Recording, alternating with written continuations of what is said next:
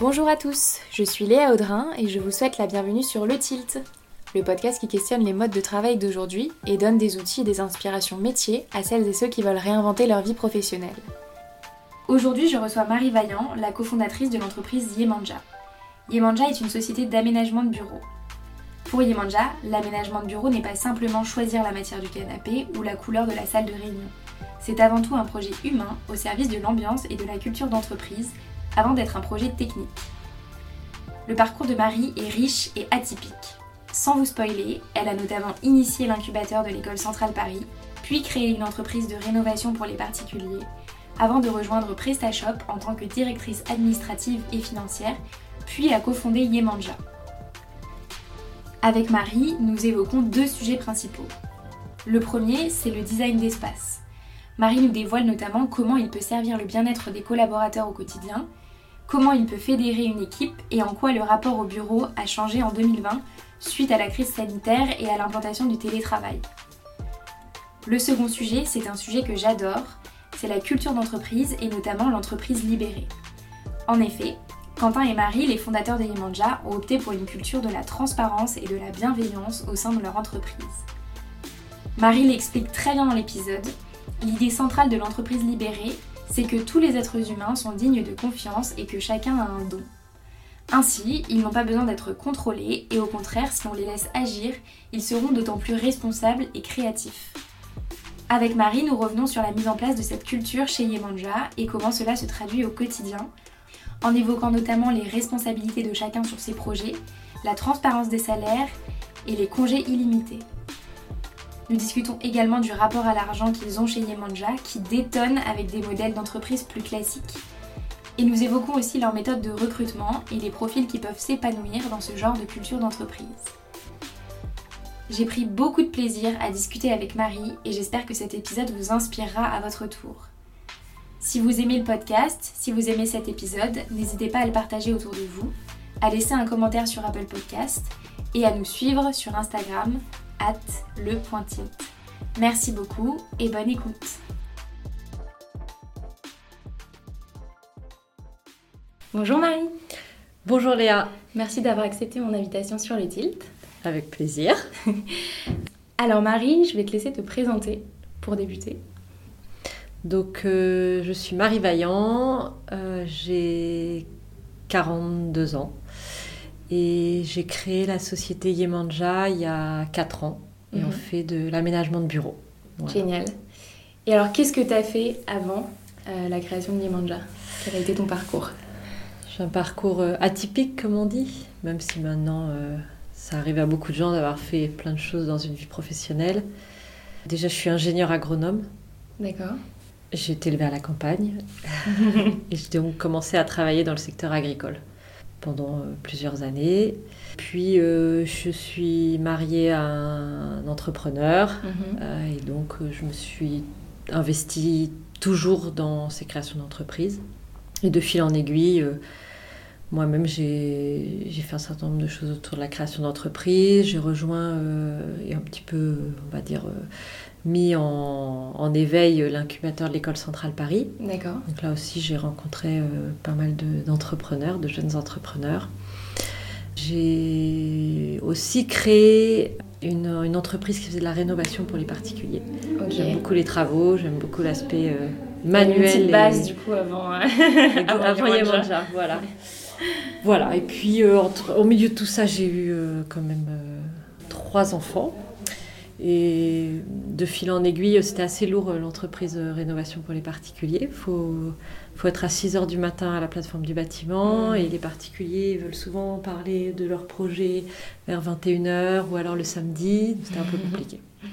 Et euh, j'ai rejoint euh, PrestaShop, qui est un éditeur logiciel d'e-commerce. Je suis rentrée chez PrestaShop, on était 12 et j'y suis restée, je crois, 7 ans. D'accord. Et on était 120 quand je suis partie. Et j'étais directrice administrative et financière de PrestaShop. Ok. Voilà. C'est après PrestaShop que j'ai créé Yemanja. Et du coup, pourquoi Yemanja? Par hasard. En fait, euh, quand je suis partie de PrestaShop, euh, j'avais surtout le projet de ne rien faire, si c'est possible. de prendre un complètement petit break. raté. euh, en fait, Donc j'étais directrice administrative et financière de PrestaShop. Et on a déménagé plusieurs fois et spontanément, je, m'occupais de, du bail, des travaux et de l'installation dans les bureaux. Ça, ça rentre quasiment tout le temps dans, dans, le scope de la direction administrative et financière. Et on a fait un, déménagement euh, à Saint-Lazare qui était assez euh, emblématique parce que, en gros, on prenait la même surface, mais on doublait le loyer. Donc c'était un vrai investissement de l'entreprise pour, euh, bah, pour vraiment apporter plus de bien-être aux salariés. Okay. Vous n'avez pas besoin de, de voilà, d'aller en banlieue et que ce soit très facile d'accès, etc. Et euh, donc des, des, locaux du coup. Bah au début c'était c'était surtout ça. Enfin bon, c'est vrai que c'était un projet qui était important pour PrestaShop, mhm. dont je m'occupais. Et puis euh, mon DG euh, vient me voir et me dit Marie, oh, il faut absolument que tu vois Quentin et Xavier parce qu'ils ont plein d'idées pour l'aménagement des bureaux. Évidemment j'étais très contrariée hein, parce que quand euh, vous avez une boîte de 100 personnes à déménager, si tout le monde vient vous donner ses idées, euh, mm. c'est très pénible. Mais bon, euh, j'étais quand même respectueuse de la hiérarchie, donc j'ai dit bon, bah d'accord. Donc je les ai reçus quant à Xavier. Et en fait, là, ils avaient préparé une presse et tout. Je les ai écoutés un quart d'heure et j'ai dit bon, on va faire quelque chose, c'est qu'on va faire tout ce que vous avez prévu. Exactement. Voilà. Donc euh, j'ai tout de suite compris que je faisais fausse route avec euh, ce que j'étais en train de préparer, que c'est eux qui avaient raison. Et on a travaillé ensemble, ça a duré quand même un certain temps, je ne sais plus, plusieurs semaines, plusieurs mois je pense, de travail intense pour préparer des locaux euh, de PrestaShop à Saint-Lazare. On s'est bien amusé, mais surtout c'était un énorme succès. C'était un succès en interne, les gens étaient tellement contents, c'était dingue, ils étaient waouh, c'est trop cool, super ambiance, super boost RH. Et gros succès en externe. En com, euh, on était genre euh, dans des magazines, les, dix plus, les, plus, beaux, Bureau d'Europe, je sais pas quoi. Enfin, c'était, c'était vraiment un gros boost aussi sur euh, l'image de la, mhm. de la boîte. Voilà, c'était cool. Et après, on est parti, il y a eu du changement de direction générale, changement d'ambiance. On est parti petit à petit, Xavier, puis moi, puis Quentin. Et un jour, donc j'avais fini PrestaShop et je voulais ne rien faire. Euh, en fait, il y a un copain qui était anciennement euh, chez PrestaShop, qui était rentré euh, dans une start-up en vogue qui s'appelle Algolia, qui papote avec nous et dit Oh là là, Algolia, on a déménagé, mais je suis hyper déçue. Les nouveaux bureaux, bah, ils sont tout blancs. je pensais que ce serait encore mieux qu'à PrestaShop. En fait, c'est pas, pas top du tout. Il a dit Il oh, faudrait que vous veniez vous en occuper. Et par hasard, euh, j'étais avec Quentin à ce moment-là, euh, et il me raconte ça, et on dit ouais bah vas-y, euh, on va leur proposer pour, pour s'amuser un petit peu. Et voilà, on allait les voir, et on leur a fait un projet, et on a dit bah si Algolia dit oui, on crée la boîte. Voilà. Et donc Algolia a dit oui. Algolia a dit oui, on a, fait, on a fait leur bureau à l'époque, et après on a créé Yemanja, enfin en même temps on a créé Yemanja. Et voilà, ça s'est passé. Génial. Je crois beaucoup aux rencontres et au hasard de mhm. la vie, surtout dans, dans, le monde professionnel. Et alors, qui est Yemanja? Ce, mot ah, ce mot Alors, Yemanja est une déesse brésilienne. Mhm. Euh, bon, j'avais quand même eu le temps de faire un voyage au Brésil entre la fin de PrestaShop et la création de Yemanja. Et euh, c'est une déesse brésilienne qui euh, est très forte parce qu'elle est la mère de tous les dieux au Brésil et elle est très bienveillante. C'est euh, la déesse de la mer également et euh, tout le monde se tourne vers elle quand ils ont des problèmes et elle aide tout le monde. C'est vraiment une déesse euh, très bienveillante. Voilà, donc on trouvait ça assez poétique, assez joli et, et puis ça avait du sens pour ce qu'on voulait faire déjà à l'époque. C'est-à-dire qu'aujourd'hui, quatre ans plus tard, on sait que la bienveillance c'est capital dans notre projet et du coup on est enfin voilà, encore une fois, dans les hasards euh, ou la chance de la vie euh, professionnelle en tout cas, c'est que on a tout de suite tilté sur tiens, Yemanja, ça pourrait avoir du sens et voilà, quatre ans plus tard, ça a beaucoup, beaucoup, de sens. Ouais. je pense que la bienveillance, on y reviendra plus tard dans les questions, mais effectivement, c'est un thème qui revient beaucoup euh, chez vous, tant pour vos clients que pour, pour vos salariés. Tout à fait. Qu'est-ce que vous faites concrètement? Est-ce que vous aidez les entreprises dans le mobilier ou vous, vous aménagez aussi l'espace? Très concrètement, on fait tout, euh, sauf euh, la construction, c'est-à-dire sauf l'extérieur, on fait tout à l'intérieur. Notre euh, idée, c'est que l'aménagement de bureau n'est pas un projet technique, enfin, n'est pas que un projet technique, mhm. mais que c'est un projet humain. De ce point de vue-là, pour répondre à ta question, qu'est-ce que vous apportez aux entreprises? On leur rapporte bien sûr un aménagement de bureau, mais surtout on leur apporte de faire que leur déménagement ou leur réaménagement soit réussi.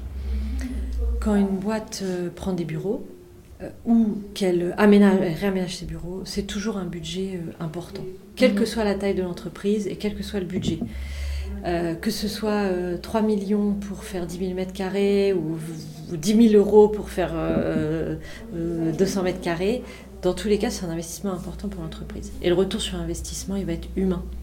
C'est-à-dire que ce qui va rendre utile ces investissements, c'est pas tellement que le Wi-Fi fonctionne et qu'il mm. y ait suffisamment de salles de réunion, mais c'est plutôt que euh, euh, l'ambiance dans la boîte, elle soit comme on a envie qu'elle soit, que euh, l'image, on parle, voilà, la, marque employeur soit bonne. Mm-hmm. Et donc c'est surtout ça qu'on apporte à nos clients, c'est de transformer leur projet technique de déménagement, de réaménagement en un projet qui va avoir un super retour sur investissement euh, humain.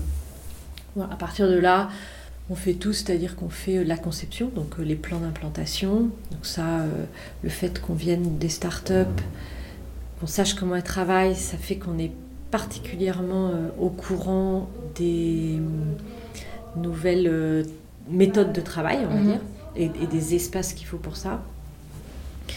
et on est aussi, euh, après, on va aussi concevoir ce que nous on appelle un univers qui va être un fil rouge pour euh, la personnalisation du bureau. C'est-à-dire que on essaye que le bureau raconte une histoire. Pareil, quelle que soit la taille de l'entreprise, euh, l'entreprise a un message à faire passer, que ce soit en interne ou en externe, qui peut être, bon, bah, de façon un peu caricaturale, soit on va avoir l'air super cool, super jeune, au contraire, on va avoir l'air sérieux, mm-hmm. pro c'est un peu caricatural, mais donc avec l'aménagement des bureaux, on va pouvoir délivrer ce, message. Mhm. Donc euh, on va parler avec euh, l'équipe qui réaménage ces bureaux pour voir quelle histoire ils veulent raconter. Et surtout, on évite comme ça les sujets décoration. Parce mhm. que là, on est quand même dans le monde professionnel c'est pas super intéressant en général. Ça peut arriver pour euh, certaines boîtes ou pour certaines personnes, mais c'est pas très intéressant de parler de la couleur du canapé, si elle va mhm. bien avec la couleur de la moquette, etc. Par contre, ce qui est hyper important, c'est de parler de l'ambiance. Est-ce qu'on va faire une salle ultra zen parce qu'on a des sujets compliqués à gérer? Est-ce qu'on va faire une salle ultra dynamique pour la créativité? On va du coup tout de suite axer la discussion là-dessus plus que sur la déco. Donc on fait la conception, mhm. conception de plan, d'univers. On fait les travaux, c'est-à-dire qu'on a des contracts en général, donc on a des sous-traitants pour euh, le cloisonnement, le sol, l'électricité, euh, le courant faible, euh, l'éclairage, la peinture. Ouais, je sais c'est le, bon terme. C'est mais... second œuvre. En fait, le gros œuvre, c'est vraiment je, monte un mur d'une maison et je crée les fondations d'une maison. D'accord. Là, on, fait, on est vraiment sur l'intérieur, donc c'est du second œuvre. donc ça, on fait les travaux avec tout le suivi de chantier. Mhm. Oui, après on fait le mobilier, que ce soit le mobilier de travail, donc les mhm. tables et chaises pour les, bureaux, ou euh, le mobilier pour les salles de réunion, pour l'espace déjeuner, pour les coins de chi, etc. Et puis ce que nous on appelle la personnalisation, qu'on pourrait appeler la décoration, c'est-à-dire euh, ensuite tout ce, tout ce qui crée, qui donne vie à l'univers dans les bureaux. Et du coup, pour faire tout ça, de qui est composée votre équipe? Alors chez Yemanja, il n'y a que deux métiers. Enfin, en fait, il y en a un troisième depuis deux jours. Il n'y a que deux rôles. Euh, il y a le rôle de chef de projet et le rôle de bricoleur. Donc les chefs de projet, ils gèrent les projets d'aménagement en entier, c'est-à-dire mhm. euh, de euh, la vente, la conception, le, chantier, le mobilier, etc. La facturation, tout ce, qui, tout ce qui permet de faire un projet. Et les bricoleurs, eux, ils interviennent sur tous les projets, sur le chantier, pour toute la partie habillage et personnalisation et sur mesure. Voilà, et donc aujourd'hui, on est, euh, je pense, 10 euh, chefs de projet et 7 euh, bricoleurs, c'est ça. Et Quentin et moi, on fait un peu les bricoleurs en ce moment, mais avant okay. chefs de projet. Et on a depuis deux jours un responsable administratif et financier. D'accord. Qui va plus être une fonction support. Voilà. Et donc les chefs de projet sont pour la moitié des architectes d'intérieur. Mhm. En fait, on a une grande spécificité, c'est que les fondateurs de, de Yemanja, Quentin et moi, on n'est pas architectes. Mhm. Donc, ce qui peut faire un peu euh, réagir les, les, personnes qui traditionnellement font de l'aménagement de bureau. Mhm. Ça nous permet d'avoir en tout cas à la base et dans notre ADN, une vision euh, plus nouvelle de l'aménagement de bureau, moins contrainte. Mais bon, on a quand même besoin euh, d'architectes. Donc, euh, dans nos chefs de projet, on a beaucoup d'architectes. Mais après, il y a tout type de profils. y compris chez les bricoleurs, c'est des profils très, très variés. Super. C'est quoi l'importance d'un bureau fonctionnel et agréable pour un salarié au quotidien? Alors, c'est un sujet qui est, qui est, en train de changer, euh, qui, a beaucoup changé en 2020 euh, parce que à cause de la crise sanitaire, mhm. euh, le télétravail et la, et la, digitalisation ont pu vraiment s'affirmer, ce qui était en cours, mais là, ça s'est quand même bien accéléré, donc le, le, rôle du bureau change. Mais sinon, de mon point de vue, enfin, on va dire du point de vue d'Ivanja, comment je peux dire ça? Pour bien travailler, je dirais que euh, bah, il faut être heureux dans son travail. Mhm. Et pour être heureux dans son travail, il y a plusieurs choses qui participent. L'environnement de travail en fait partie. En réalité, euh, ce qui va faire que. Ce qui va fabriquer le bonheur au travail, je pense, c'est à la fois la mission de l'entreprise. Est-ce qu'on y croit? Est-ce qu'on s'y intéresse un petit peu? Beaucoup, si possible? Le management, voilà, parce que même si la mission est géniale, si le management est trop dur ou vous correspond pas, bah, vous allez être très malheureux. Les collègues, mais ça va un peu avec. Et après, l'environnement de travail. Donc nous, on travaille sur l'environnement de travail, donc ça c'est super important. Mhm. Mais il faut pas, euh, je trouve, oublier que d'abord, il faut quand même une mission et une ambiance de travail qui, qui soit mhm. chouette. Après, euh, le bureau, c'est très très important euh, quand vous êtes là parce que bah, c'est l'endroit où vous passez énormément de temps de votre vie, on peut dire. Bon, ça dépend 000 heures. dans une vie. Donc après, ça dépend vraiment des métiers. Mm. Il y a quand même des gens qui font des métiers physiques, il y a des gens qui font des métiers très mobiles, euh, qui vont au rendez-vous tout le temps, euh, et puis il y a les gens qui sont sédentaires. Donc c'est pas la même importance mm-hmm. pour tous. Pour ceux qui sont sédentaires, je dirais que le confort du poste de travail, son ergonomie, c'est capital parce mhm. qu'ils vont rester assis sur leur chaise. Donc, euh, et justement, je pense plusieurs dizaines de milliers d'heures. Donc ça, c'est capital qu'ils soient bien physiquement, je dirais. Je pense qu'on s'en est un peu rendu compte aussi pendant le confinement. Euh, d'être assis euh, sur sa chaise de table à manger. Au bout de trois mois, on est ruiné. Quoi. Donc, Donc ça, c'est très important. Et après, je dirais que avec un aménagement de bureau bien fait, vous avez les bons espaces pour travailler, c'est-à-dire suffisamment de salles de réunion, suffisamment de coins pour s'isoler.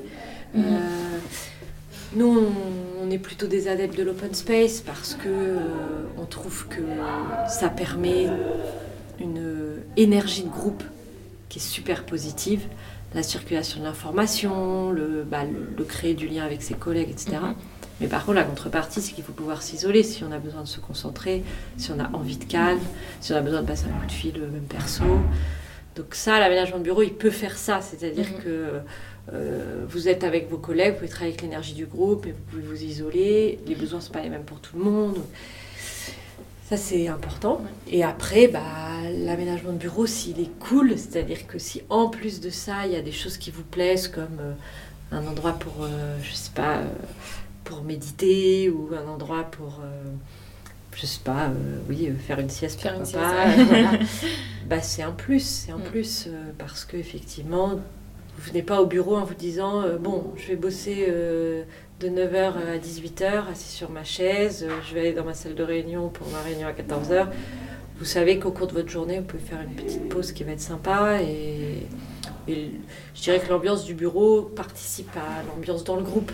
Mm. C'est très froid, très sévère, bah, un peu comme chez quelqu'un. Si vous allez dîner chez quelqu'un qui est super sympa, avec son intérieur, il est tout tristouné, peut-être que l'ambiance au dîner va pas être super euh, mm. marrante ou enthousiasmante, alors que euh, bon, ça participe un peu, euh, voilà, l'ambiance générale. Ok. Et est-ce que tu penses que justement le design d'espace, ça va pas être un plus pour la réappropriation et la sécurité des employés après cette crise? Alors sur la sécurité, je suis pas très, on va dire, je suis pas très à l'aise pour en parler parce que moi, à titre perso, je, ne me rends pas du tout compte de euh, est-ce que on, doit vraiment euh, changer drastiquement nos habitudes, c'est-à-dire que là, on devrait avoir une plaque de plexi entre toi et moi mhm. et et que c'est très important, ou que bon, il faut faire attention à ce qu'on fait, mais que c'est pas non plus la peine de changer tout le bureau. Mm. Ça, je n'ai pas tellement d'avis là-dessus, mm. mais par contre, oui, peut-être que c'est très important et qu'auquel cas, bah, il y a pas mal d'aménagements de bureau à revoir. Par contre, sur la réappropriation, euh, ouais, ça c'est sûr. Mais à, plein de niveaux. C'est-à-dire que dans des entreprises où euh, ah, il y a pas mal d'entreprises qui vont saisir l'opportunité d'intensifier le télétravail mm. bah, pour prendre moins de mètres carrés, hein, on va pas se mentir, on travaille en région parisienne, euh, les mètres carrés sont très très chers. Et puis, euh, c'est quand même une opportunité pour un certain nombre de salariés de, télétravailler. Donc, pour les entreprises qui vont intensifier le télétravail, elles doivent repenser le bureau parce que il faut faire tourner le télétravail et que quand vous veniez au bureau, vous ayez une place qui vous corresponde. Donc là, oui, l'aménagement de bureau a vraiment du sens. Et après, il y a des entreprises où, à l'inverse, euh, les personnes sont beaucoup en télétravail et qu'on a un peu envie de les faire revenir au bureau.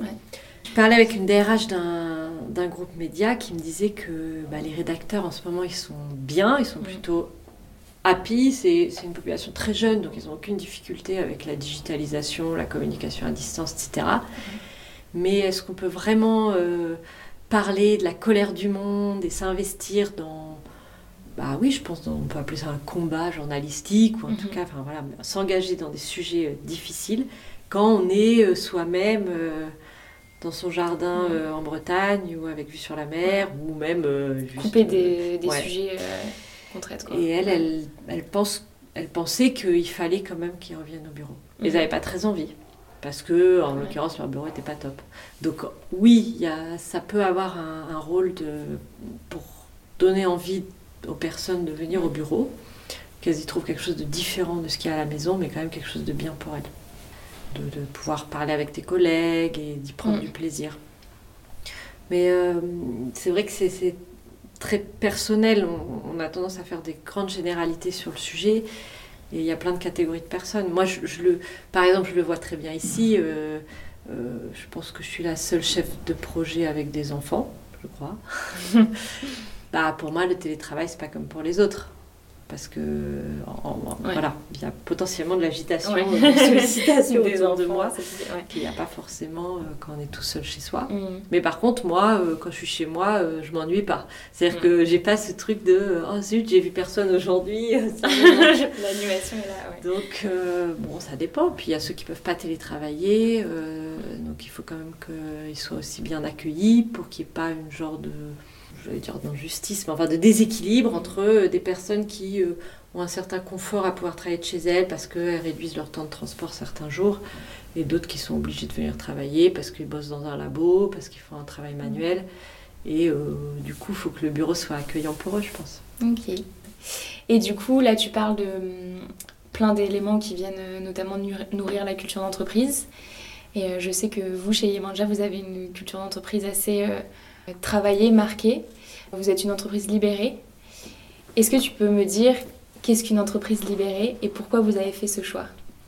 Alors, euh, une entreprise libérée, c'est... Euh, bon, déjà, c'est un mot... L'entreprise libérée, c'est un modèle de management et de gestion d'entreprise.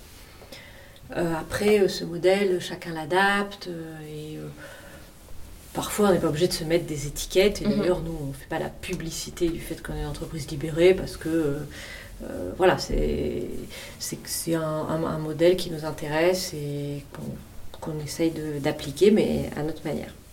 L'idée générale de l'entreprise libérée, c'est que tous les êtres humains sont dignes de confiance et euh, que chacun a un don. À partir de ce moment-là, euh, il n'y a pas besoin de contrôler ce que font les personnes. Et au contraire, en fait, si on laisse les personnes libres d'agir, elles vont être responsables de leur sujet euh, et avoir envie par elles-mêmes de les faire avancer. Elles vont avoir plein d'idées et le travail va être plus intéressant pour elles, plus motivant et, l'apport à l'entreprise va être énorme parce qu'elles euh, vont pouvoir exprimer leur talent. Et nous, on le voit, euh, la contrepartie, c'est qu'on est très très exigeant en recrutement, très difficile, mhm. parce qu'on veut être tous d'accord, en gros parce qu'on veut un coup de cœur, et que si on ne l'a pas, on s'interdit de recruter. Mais par contre, euh, chaque personne dans l'équipe est vraiment euh, épatante. Mm. Et je sais qu'on pourrait recruter encore 200 autres personnes et que chacun serait épatant. Parce que les gens ont compris ce que, ici, ils, ils sont, voilà, ils, ils peuvent s'investir dans le projet à leur manière, le mener comme ils le, comme ils le sentent. Et du coup, ils font des trucs euh, géniaux. Ça, c'est l'entreprise libérée. euh, en tout cas, la philosophie de l'entreprise libérée, elle est celle-ci. Ça a énormément de conséquences sur la manière dont on fonctionne l'en- l'entreprise. Donc chacun est libre. Euh, tout le monde a une carte de paiement de l'entreprise, tout le monde a accès au compte, il y a une transparence totale sur les salaires, il y a les congés illimités. Enfin, sur le, le quotidien, ça a énormément de conséquences et, et en plus de ça, ça, ça enlève plein de sujets. C'est-à-dire qu'on Mhm. passe zéro temps à valider des congés, zéro temps à, à discuter de, de sujets qui parfois prennent la tête dans les entreprises pour rien du tout. Il y a aussi d'autres conséquences qui sont plus, euh, enfin, qui sont plus des contraintes. C'est-à-dire qu'il y a des règles à respecter. Euh, par exemple, on, a des, on est libre d'organiser son agenda, mais euh, il y a quand même des rendez-vous obligatoires. Et on ne peut pas s'y soustraire du tout. On peut faire ce qu'on veut, mais ça paraît évident, mais on laisse jamais tomber son binôme ou son client. Donc euh, c'est implicite, mais on se le rappelle tout le temps parce que parfois les, les- les gens peuvent penser que l'entreprise libérée c'est faire ce qu'on veut. Oui, mais avec euh, quand même euh, des- Ouais. pas mal de, de choses à, à respecter. Et en fait, ce qui s'est passé, c'est qu'on a euh, rencontré Algolia, donc au tout début d'Imanja, on avait déjà dans l'idée de faire un projet RH, et on était déjà en train de poser des questions RH à nos interlocuteurs qui nous ont expliqué qu'ils étaient, une entre... enfin, qu'ils étaient intéressés par le concept d'entreprise libérée, Mm. qu'ils ils avaient un process de recrutement qui était super malin et il y avait des lectures euh, conseillées pour tous les gens qui rejoignaient Mhm. l'entreprise. Je leur ai demandé quelles étaient ces lectures. M'en ont cité quatre. J'ai acheté le premier livre que j'ai lu en, en entier. Donc c'est un livre qui s'appelle euh, Reinventing Organizations, qui a un titre anglais mais qui est écrit par un Français, qui s'appelle Lalou. Et euh, voilà, j'ai pas peur de le dire, euh, qui a changé ma vie, en tout cas ma manière de voir le monde du travail. Et pour moi, ça a été une évidence euh, énorme en fait. Enfin, je- voilà, une évidence Ok. énorme. J'avais déjà un peu appliqué quand j'étais chez PrestaShop, j'avais une petite équipe et je pense que j'étais déjà un peu dans cette euh, idée qu'on peut faire confiance aux gens et qu'à partir du moment où dans l'équipe tu prends des gens malins, euh, tu peux les laisser faire et, et c'est génial. Et là, euh, ça allait un peu plus loin, c'est-à-dire que c'est devenu presque une philosophie.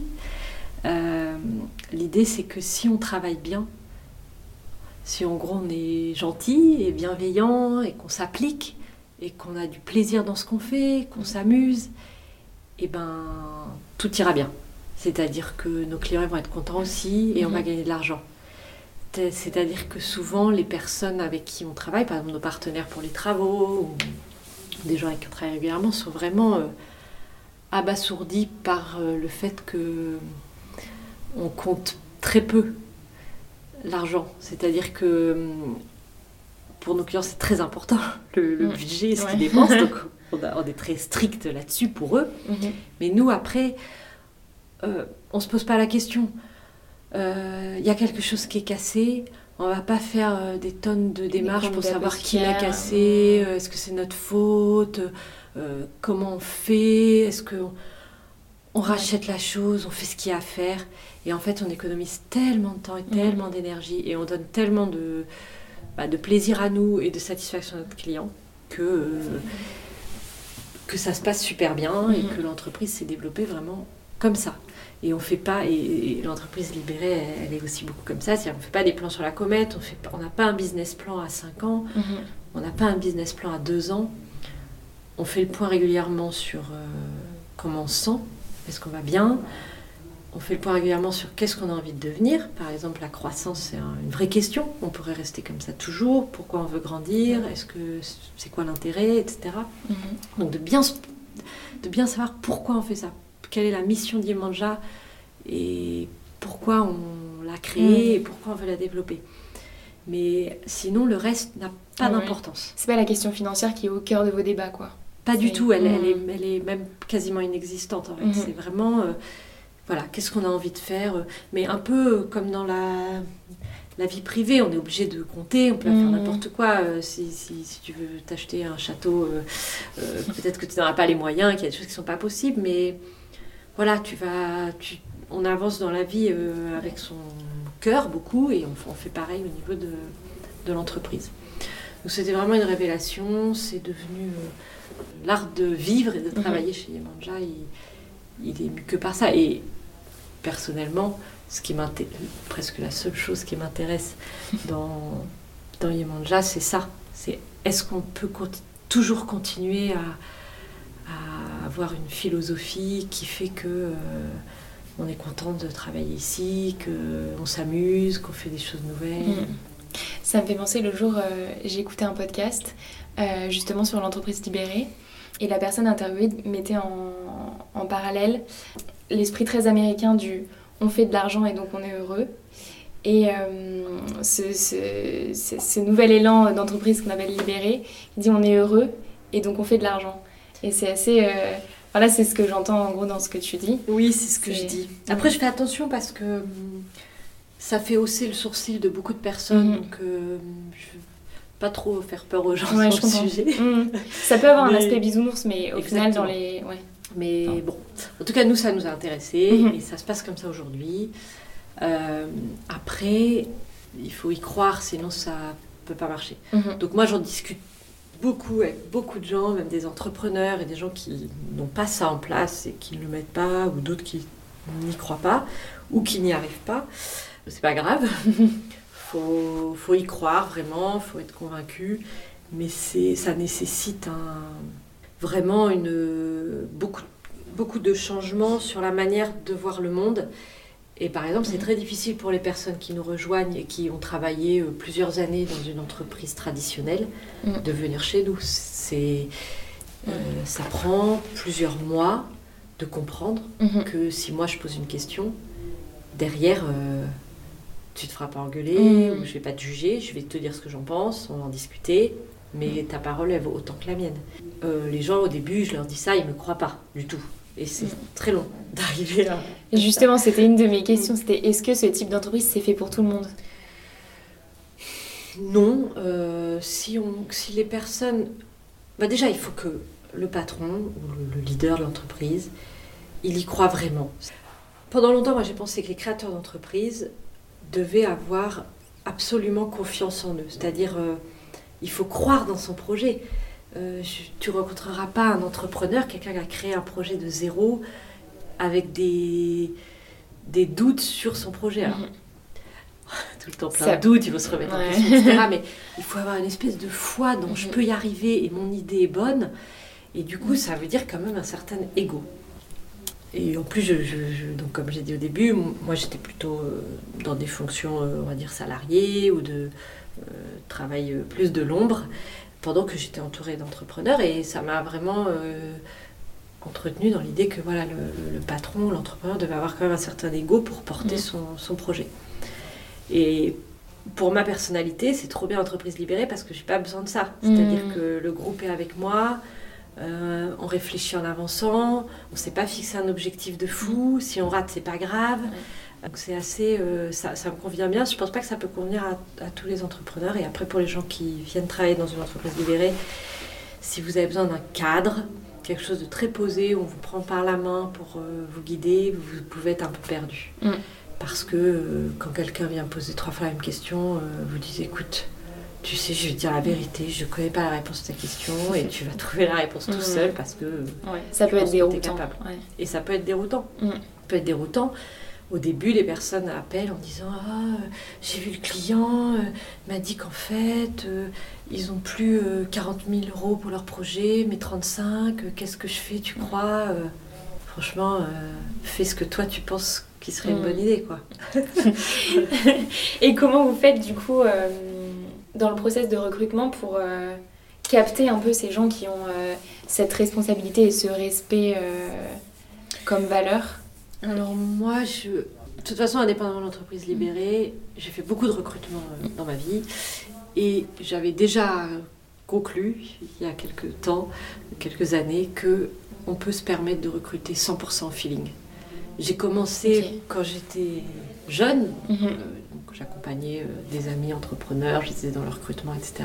Je me souviens, on faisait des, des, grilles avec des critères, on pondérait les critères, mhm. on notait par exemple, euh, bon, bah, est-ce qu'elle connaît bien ce logiciel, on met une note, est-ce que, mhm. enfin voilà. Et on prenait une décision assez rationnelle. Aujourd'hui, moi, je me permets de faire 100% du feeling. Et on recrute à plusieurs. Si quelqu'un a un doute, on prend pas. C'est-à-dire que je n'essaye pas de convaincre les autres. Ça, c'est très dur. Ça m'est arrivé plusieurs fois chez Yamanja. Je veux absolument embaucher quelqu'un et le groupe dit oh non et tout. Je dis ok, ils veulent pas, on force pas parce que ça va pas bien se passer. Donc au feeling. Euh, Il n'y a pas de méthode quoi. C'est. si, on va, on va chercher l'étincelle. Enfin, c'est un peu délicat comme terme, mais l'intelligence, c'est-à-dire, on va dire, tiens, cette personne, c'est amusant ce qu'elle me dit là. Euh, c'est nouveau, c'est pas banal. On va, chercher ça, le, un espèce de bah, d'intelligence un petit peu particulière.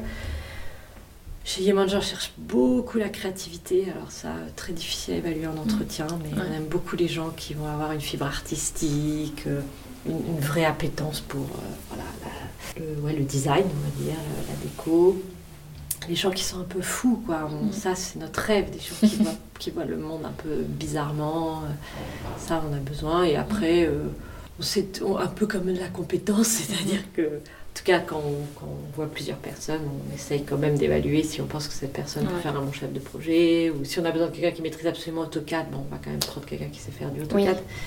Mais sinon, vraiment, on va essayer d'évaluer euh, est-ce que cette personne me plaît, est-ce qu'elle va m'enrichir faut essayer de trouver des gens qui sont mieux que vous, quoi. Vous avez mm. envie d'aller dîner avec eux parce qu'ils ont tellement de trucs à dire que ça a l'air passionnant, quoi. Mm. J'ai, j'ai l'impression que vous cherchez au final des gens qui sont un peu libres dans leur manière de voir les choses, dans leur manière de prendre leurs responsabilités. Oui, c'est sûr, mais euh, il faut pas tomber dans le cliché. C'est-à-dire que on a beaucoup de respect et d'ouverture sur tout type de personnalité. C'est-à-dire que par exemple, on, est, on s'interdit, enfin moi en tout cas, et je pense mes collègues aussi, s'interdit de regarder le look. Oh, cette personne a l'air mm. cool. Vous pouvez avoir l'air très classique, par exemple, mm-hmm. et être complètement déjanté, ou l'inverse d'ailleurs. Mm-hmm. Euh, donc, euh, ça peut être des gens un peu sérieux, euh, mais qui, dans leur manière d'être très organisés et tout, vous vous dites, tiens, elle a l'air marrante cette personne, différente. Donc oui, libre, mais mais voilà, avec peut-être surtout une touche d'originalité ou quelque chose qui nous interpelle. Ok. Euh, comment cette structure libérée, ça se traduit au quotidien pour euh, les collaborateurs de chez Limanja Oui, alors sur la journée type, effectivement, c'est compliqué. C'est plus, on pourrait plus parler de la semaine ou du mois ou du trimestre euh, mhm. type. Donc, il y a des rendez-vous obligatoires. Donc, déjà, tous les lundis matins, on se retrouve ici à 9h15. Il est interdit d'être en retard, il est interdit d'avoir un rendez-vous, il est interdit de téléphoner. Donc en gros, tous les lundis de 9h15 à 10h30, on est tous ensemble.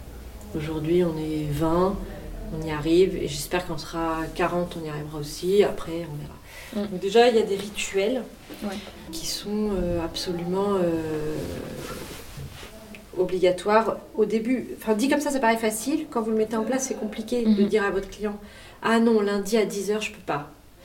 Mais maintenant, ça c'est acté. Personne prend des rendez-vous ici euh, le lundi à 10h. Et on a aussi un autre rendez-vous pour le chef de projet le mercredi matin.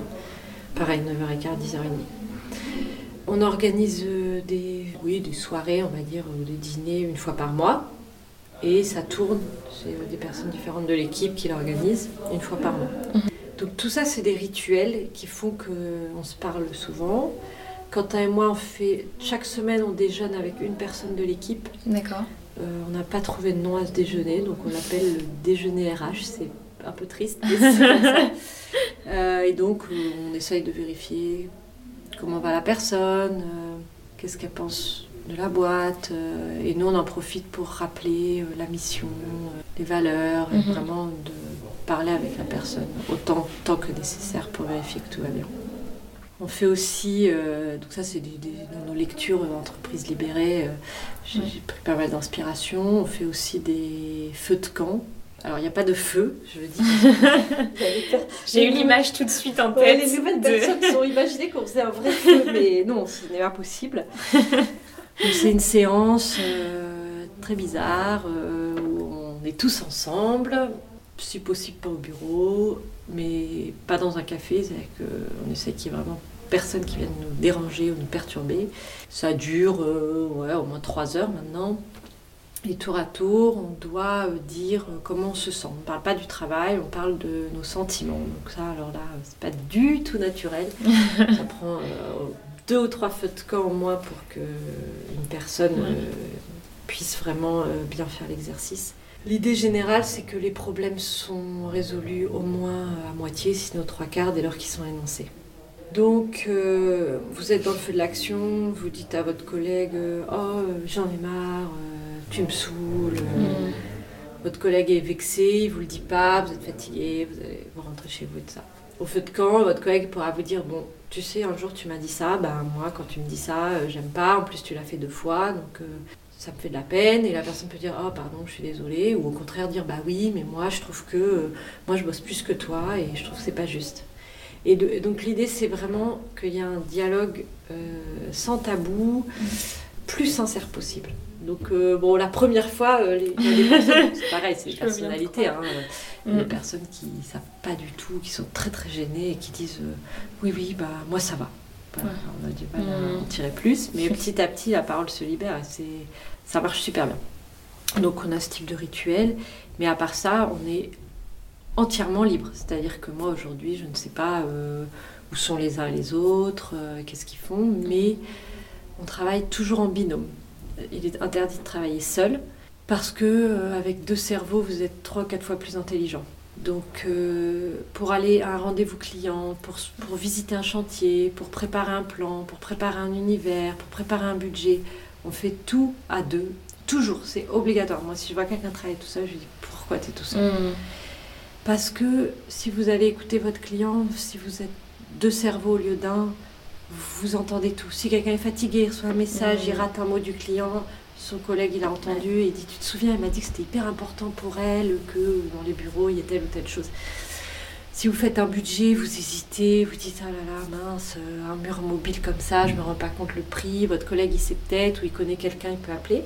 Et puis surtout, on démultiplie euh, l'apprentissage, la formation.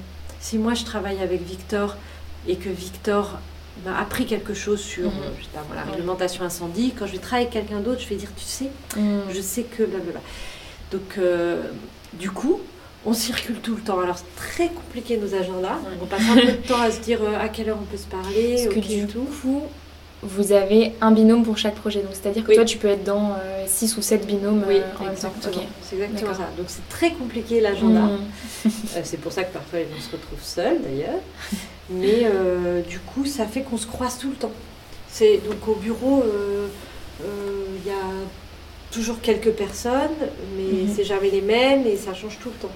Parce que je travaille une heure avec un tel et après je vais visiter un autre endroit avec mhm. mon autre binôme. Et après encore, je vais ailleurs. Et donc, en fait, on est, on est, très très mobile. Et euh, voilà, toute la journée on se téléphone, on travaille sur Slack, je sais pas combien de messages on envoie sur Slack tous les jours, mais voilà, très agile au quotidien. Génial. Est-ce que tu aurais des ressources type euh, livres, podcasts pour euh, des auditeurs qui pourraient être intéressés sur ce sujet? Oui, donc j'ai déjà parlé du livre fondateur de Frédéric Laloux. J'ai un autre invité qui l'avait mentionné aussi, donc c'est ah, vraiment. Euh, il existe aussi en version illustrée. Euh, il y a un autre livre euh, qui s'appelle Le patron qui ne voulait plus être chef. J'ai oublié le, nom de. chercherai L'auteur, je le rajouterai. C'est trop bien, mhm. super, petit, facile à lire. Et après, j'aime bien. Bah, vous pouvez euh, taper euh, dans YouTube euh, Favi, entreprise libérée, et vous avez plein d'interventions vraiment chouettes qui, qui racontent l'histoire de Favi. C'est des pionniers. Favi qui, ouais, voilà, qui est des entreprises pionnières. C'est vraiment tout ce qu'il raconte, c'est passionnant. Et après, moi, je, le podcast que j'écoute le plus, mais je suis pas du tout une grande. très attentive à ça, mais j'aime bien écouter Génération Do It Yourself. Mhm. Évidemment, il y a plusieurs dizaines d'interviews. Donc, en général, je choisis. Et moi, je suis très euh, start-up. Mais quand vous avez des patrons de start-up qui racontent leurs euh, aventures et leurs mésaventures, c'est assez euh, inspirant mhm. et intéressant. Et est-ce que vous offrez toujours cette BD ah oui. aux nouvelles, je pense que c'est la personne qui a acheté le plus de fois le livre de Frédéric Laloux. elle est toujours en stock au bureau et oui, mm. je, je, donne beaucoup. Après, euh, je pense qu'ici tout le monde l'a lu, c'est un peu long, les bricolages ont du mal, donc effectivement je donne beaucoup euh, Reinventing Organization, mais sinon j'ai une BD aussi qui donne des exemples d'entreprises mhm. libérées, donc c'est moins pédagogique, ça explique moins comment faire, ça donne des exemples, ça explique un petit peu mhm. l'idée générale. Donc euh, oui, oui. Comment elle s'appelle cette BD déjà? Je, sais plus. non plus. Je, la mettrai. Je crois que c'est Isaac Gates et voilà, un illustrateur. Et... je trouve que c'est un bon euh, premier pas parce que ce sont des exemples donc euh, c'est assez facile. Il y a, l'exemple de Harley Davidson qui est trop chouette. il y a des trucs très, mm. très sympas. Euh, j'ai deux dernières questions pour toi qui sont un peu plus perso. Mm-hmm. La première c'est qu'est-ce qui t'anime aujourd'hui dans ton boulot? Et je pense que tu as déjà un petit peu répondu. C'est l'équipe. Mm-hmm. C'est l'équipe et faire fonctionner une équipe et constater que les gens sont géniaux et qu'ils sont contents. Et je pense que c'était déjà ça avant d'ailleurs. Et la dernière, c'est est-ce que tu as une anecdote euh, professionnelle un peu rigolote à nous raconter qui t'est arrivée dans ta vie avec tes multiples euh, expériences professionnelles? Euh, Oui, c'est sûr, j'ai une idée comme ça. Parce que les moments de, de honte ou de grande honte, on les, on les oublie. Non, c'est ouais, c'est vraiment la chance et les rencontres. C'est pas une anecdote, mais tant pis. Je, dis souvent à l'équipe que tout ce qu'on fait compte. C'est-à-dire que parfois, il y a un gars qui vous appelle, il a un mini projet, vous avez un peu la flemme d'y mm. aller, vous ne comprenez pas très bien ce qu'il veut. Bon, vous y allez. Puis vous faites un petit truc et là-bas vous croisez quelqu'un et deux ans après ce quelqu'un vous appelle et il vous fait faire 4000 euh, mètres carrés mm. parce qu'il y a eu un bon feeling et ça, euh, ouais, c'est vraiment. Euh, il faut, faut pas l'oublier parce que tout ce qu'on fait est important. Donc c'est mm. pour ça aussi que c'est important d'être sympa avec tout le monde et de croire dans ce qu'on fait. Mm. Mais euh, je sais pas, là on, là on fait un, très grand projet dont on est très fier, qui est un projet qui est un peu visible parce que c'est un immeuble indépendant de 10 000 m2 dans Paris. Donc tous les aménageurs de bureaux sont au courant et il y a quand même des gens euh, qui ont écrit au patron de la boîte qui nous a confié le projet. Pourquoi vous avez confié le projet à Yemanja? Euh, C'est des nains, ils ne savent rien faire, euh, ils sont tout nouveaux, franchement, c'est mm. n'importe quoi, mettez-les dehors. Et nous, notre client, il nous dit Bon, on a reçu cet email. Mais. bon, de toute façon, on avait signé, on était partis ensemble. Mais on se dit Ah ouais, les gens sont quand même mm. pas très malins.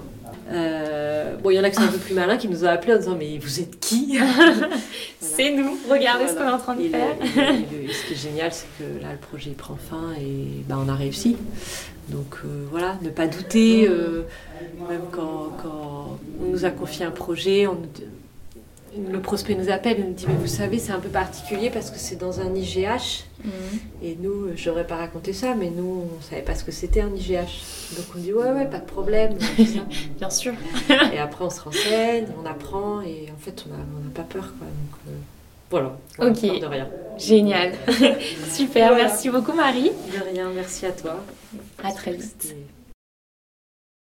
Merci beaucoup d'avoir écouté ce nouvel épisode du Tilt. Quelle que soit votre situation professionnelle, j'espère que celui-ci vous a aidé dans votre réflexion ou vous a donné des pistes pour avancer. N'hésitez pas à le partager autour de vous, à laisser un commentaire ou à m'envoyer un message pour me dire ce qu'il vous a apporté. A très vite pour le prochain épisode.